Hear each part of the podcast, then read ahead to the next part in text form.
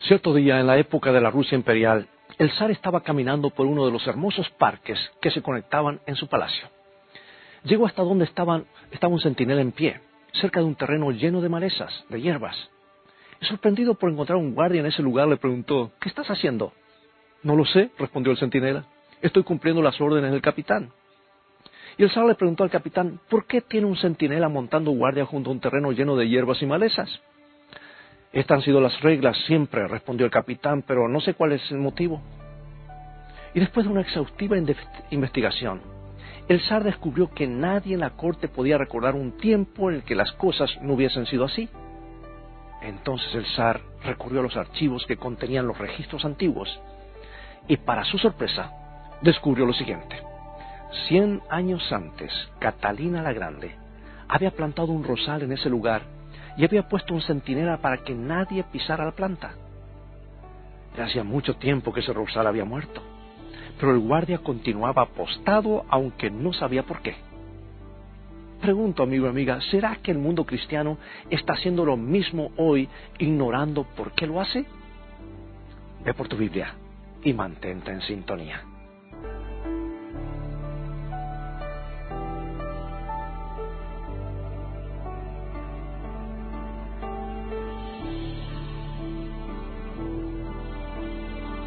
De la misma manera, amigo y amiga, que el centinela montaba guardia sin saber por qué, cientos y miles de personas en la iglesia cristiana están defendiendo una doctrina que fue introducida en la iglesia por la tradición, pero no por mandato de Dios. Así que hoy estudiaremos la palabra de Dios para descubrir la clara predicción de un intento por qué, eh, un intento por cambiar la ley de Dios y exaltar la tradición en su lugar. Y vamos a abrir los registros, los archivos de la historia, para ver el cumplimiento exacto de la profecía bíblica en la historia. Sí, todos venimos de diferentes denominaciones. Pero sabes, hay un hilo común en la experiencia de todos y es que amamos a Jesucristo y deseamos seguir su verdad. Tenemos el intenso deseo de conocer la verdad y anhelamos fervientemente seguirla. Pero necesitamos estudiar para comprender la verdad de Dios para esta última hora de la tierra y no ser engañados. ¿Sabes tú que las profecías de Daniel y Apocalipsis se aplican de manera particular a nuestros días? Jesús citó las profecías de Daniel y las recomendó personalmente a sus discípulos que las estudiaran. Y las escrituras nos hacen esta amonestación, el apóstol Pablo en su segunda carta a Timoteo capítulo 2 versículo 15. Procura con diligencia presentarte a Dios aprobado, como obrero que no tiene de qué avergonzarse que usa bien la palabra de verdad. Y en el libro de Daniel, los capítulos 2, 7, 8 y 11, hay cuatro grandes líneas proféticas. Cada uno de esos capítulos cubre el mismo período y agrega detalles adicionales, algunos de los cuales se aplican con especial énfasis a la última generación. Vamos al libro de Daniel capítulo 7 versículos 1 al 7 y nos dice así. En el primer año de Belsasar, rey de Babilonia, tuvo Daniel un sueño y visiones de su cabeza mientras estaba en su lecho. Luego escribió el sueño y relató lo principal del asunto. Daniel dijo, miraba yo en visión de la noche, y aquí que los cuatro vientos del cielo combatían en el gran mar, y cuatro bestias grandes diferentes la una de la otra subían del mar la primera era como león y tenía alas de águila. Yo estaba mirando hasta que sus alas fueron arrancadas y fue levantada del suelo y se puso enhiesta sobre sus pies a manera de hombre y le fue dado corazón de hombre. Y aquí otra segunda bestia semejante a un oso, la cual se alzaba de un costado más que del otro y tenía en su boca tres costillas entre los dientes. Y le fue dicho así, levántate, devora mucha carne. Después de esto miré, y aquí otra semejante a un leopardo con cuatro alas de ave en sus espaldas. Tenía también esta bestia cuatro cabezas y le fue dado dominio. Después de esto miraba yo en las visiones de la noche. Y aquí la cuarta bestia espantosa y terrible, en gran manera fuerte, la cual tenía unos dientes grandes de hierro, devoraba y desmenuzaba. Y las obras hollaba con sus pies, y era muy diferente de las de todas las bestias que vi antes de ella, y tenía diez cuernos. Bueno, bien extenso el capítulo, pero nos dice mucho aquí, ¿verdad? Aquí está la historia descrita, el futuro como Jesús lo vio y nos lo muestra. Y Daniel vio en visión un vasto escenario marino en un día tormentoso. Ahora los fuertes vientos desencadenaban la furia del oleaje, mientras cuatro bestias extrañas salían entre las olas. Por supuesto son símbolos, ¿verdad? Agua quiere decir gente, bestias quiere decir poderes. Y aquí vientos y aguas bestias son símbolos utilizados comúnmente en las escrituras. Ahora tú te preguntas, ¿dónde está la clave para develar estos símbolos proféticos? Tres versículos bíblicos nos dan el significado de las aguas, los vientos y las bestias. Dice las aguas, dice Apocalipsis 17 y 15, las aguas que has visto son pueblos, muchedumbres y lenguas. Y Jeremías 49, 36 dice, traeré a los cuatro, los cuatro vientos de los cuatro puntos del cielo y los aventaré a todos los vientos. O sea, Dios esparció a Israel con los vientos de la guerra. Y un ángel le dijo a Daniel el significado de las bestias. Dice Daniel 7, 17, estas cuatro grandes bestias son cuatro reyes que se levantarán en la tierra. Y como resultado de las guerras entre las naciones, surgirían y caerían cuatro grandes reinos.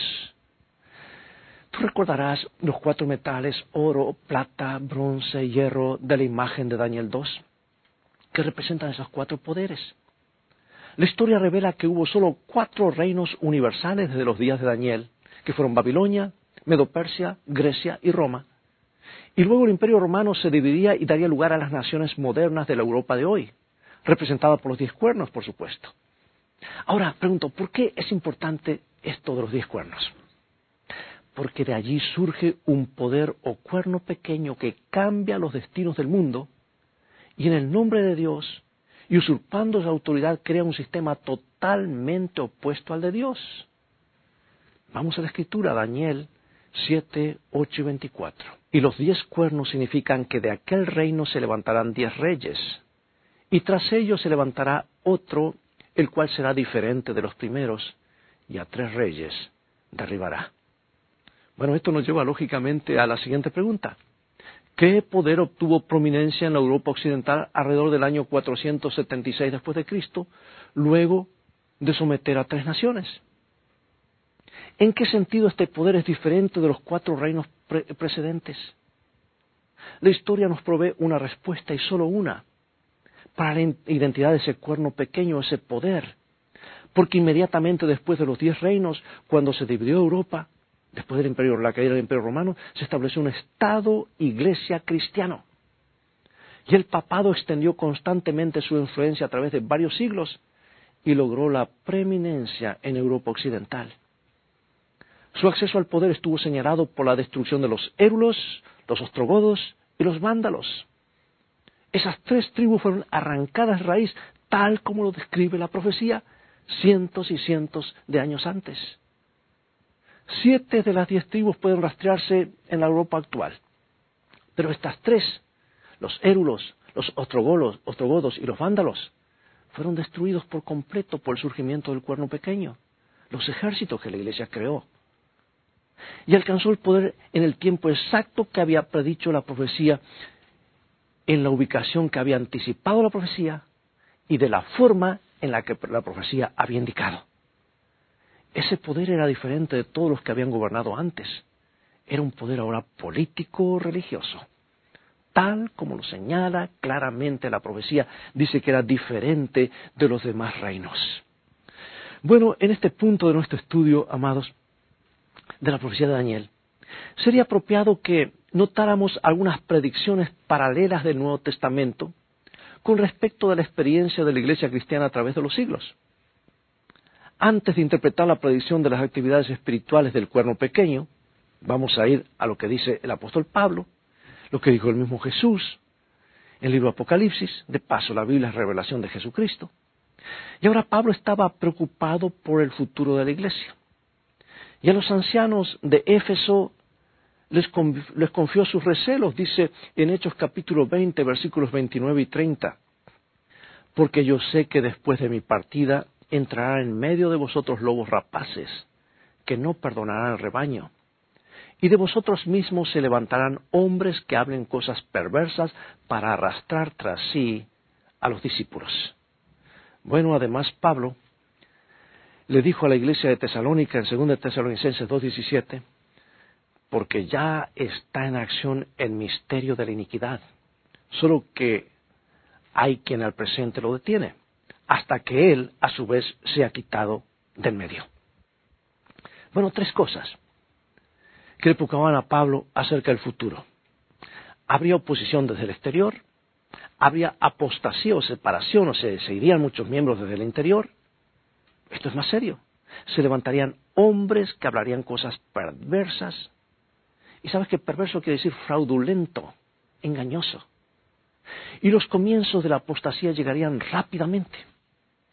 Y Pablo declaró que se levantarían hombres de entre ellos mismos. Y les rogó con lágrimas por la preservación de la pureza de la fe, porque sabía que vendría la apostasía.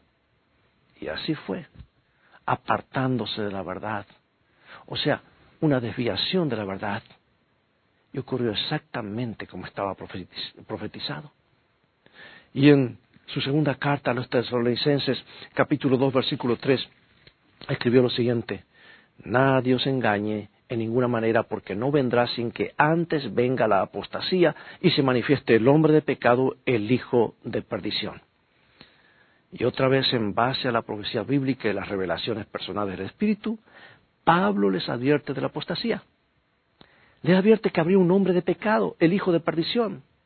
¿Sabes tú que el término hijo de perdición es utilizado solo en otro lugar de la Escritura para describir a Judas Iscariote? No da la figura de la traición de la causa de Cristo, así como Judas traicionó a su Señor, mientras que él actuaba como si fuera su amigo, con señales externas de amor y afecto. En otras palabras, lo que está diciendo aquí es que el cristianismo popular quedaría atrapado en un derrumbe que traicionaría la esencia del Evangelio, pero manteniendo todas las formas externas y la profesión de fidelidad. Sería liderado por un hombre de pecado que profesaría ser el hombre de Dios. El pecado, de paso, es toda transgresión de la ley de Dios. Por lo tanto, la imagen se nos vuelve cada vez más clara. La gran contienda de los siglos, el gran conflicto no sería la batalla entre la religión y la falta de religión, sino entre la verdad y el error. La oposición del exterior solo lograría purificar y fortalecer la iglesia. El enemigo obraría con más eficacia desde el interior para derrocar a la verdad y así utilizar a la iglesia de Dios misma en la diseminación de falsedades. Y en Daniel 8, otra visión fue dada a Daniel, donde se revela al cuerno pequeño que creció y se engrandeció sobremanera, y echó por tierra la verdad e hizo cuanto quiso y prosperó, dice Daniel 8:12. Pero ahora vamos a Daniel capítulo 7, versículo 25. Y hablará palabras contra el Altísimo y a los santos del Altísimo quebrantará, y pensará en cambiar los tiempos y la ley y serán entregados en su mano hasta tiempo y tiempos y medio tiempo.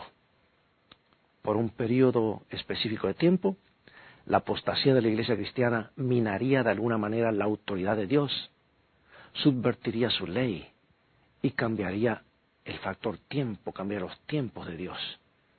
No todo se amoldaría en ese programa, pero vendrían tribulaciones para los que se resistieran a esa tendencia. Dice la Escritura que perseguiría a los santos del Altísimo. Y amigos, eso solo puede referirse a la persecución religiosa, que todos sabemos que efectivamente existió. Y las leyes a las que se hace referencia aquí no pueden ser meras normativas humanas, porque éstas eran cambiadas automáticamente cuando un reino sucedía a otro. Venía un poder, se eliminaban leyes, se hacían otras leyes nuevas. Así que debe referirse a las leyes eternas del Altísimo. Y para entrometerse con ellas de manera muy concreta, debía hablar palabras, grandes palabras en contra de Dios. Y así la iglesia presumiría la realización de cambios. Pero Dios dice que no cambia su ley. Dice, no olvidaré mi pacto ni mudaré lo que ha salido de mis labios, dice Salmo 89, 34. Y Dios declaró sus, sus diez leyes o sus mandamientos en el monte Sinaí y dice, no voy a cambiarlas. Ahora, Ahora viene la pregunta. ¿Ha tratado de cambiar la iglesia romana la ley divina de los diez mandamientos? ¿Ha tratado la iglesia de modificar el tiempo, el factor tiempo en la ley de Dios? La respuesta a ambas preguntas es sí. Mira lo que dice Dios en Éxodo capítulo 20, versículos 8 al 11. Acuérdate del día de reposo para santificarlo. Seis días trabajarás y harás toda tu obra, mas el séptimo día es reposo para Jehová tu Dios. Porque en seis días hizo Jehová los cielos y la tierra, el mar y todas las cosas que en ellos hay. Y reposó en el séptimo día, por tanto Jehová bendijo el día de reposo y lo santificó. Y hay un asterisco cada vez que dice día de reposo, dice aquí equivale a sábado, porque muchas versiones de la Biblia han puesto reposo en lugar de sábado. La Biblia dice sabbat, sábado. Y allí se ha pedido que aquí equivale a sábado. Llamados, el sábado es un recordatorio perpetuo de la creación. ¿Recuerda lo que dice Génesis 2, 1 al 3? Fueron pues acabados los cielos y la tierra y todo el ejército de ellos. Y acabó Dios en el día séptimo la obra que hizo, y reposó en el día séptimo de toda la obra que hizo. Y bendijo Dios al séptimo día y lo santificó, porque en él reposó de toda la obra que había hecho en la creación. O sea que Dios hizo tres cosas con relación al séptimo día, el sábado. Descansó en él, lo bendijo y lo santificó. Pero es posible que tú te preguntes eh, cómo y cuándo ocurrió el cambio del sábado. Cristo y sus discípulos guardaron el sábado, y en todo el libro de Hechos, el sábado es un día recordado y guardado por los primitivos cristianos como su día semanal de descanso y adoración. Se mencionan 84 sábados guardados en el libro de Hechos. En ninguna parte de la Biblia hay registros de que Cristo o los discípulos hayan guardado cualquier otro día que no fuera el sábado. Alguien lo cambió en algún lugar. ¿Pero quién? ¿Y cuándo lo hizo? Si vamos a la historia, a principios del segundo siglo, los cristianos comenzaron a celebrar voluntariamente el fin de semana de la crucifixión. Centraban sus celebraciones en el día de la crucifixión, que fue el día de la Pascua judía. Y los cristianos padecieron mucho por sus orígenes porque pensaban que era una secta judía. Los paganos no, distinguían entre, entre cristianos y judíos, y la conmemoración de la Pascua en memoria de la crucifixión era vista en Roma como una identificación del cristianismo con el judaísmo. Y los cristianos decidieron hacer un cambio. Y fue Sixto, el obispo o papa de la Iglesia de Roma, quien comenzó el proceso que terminó en la transferencia del día de adoración. Llevó a los cristianos a, celebrar la resurrección y la observancia, eh, a observar el domingo en vez de la Pascua, que caía en diferentes días de la semana cada año. Y al principio no era una observancia semanal, sino anual.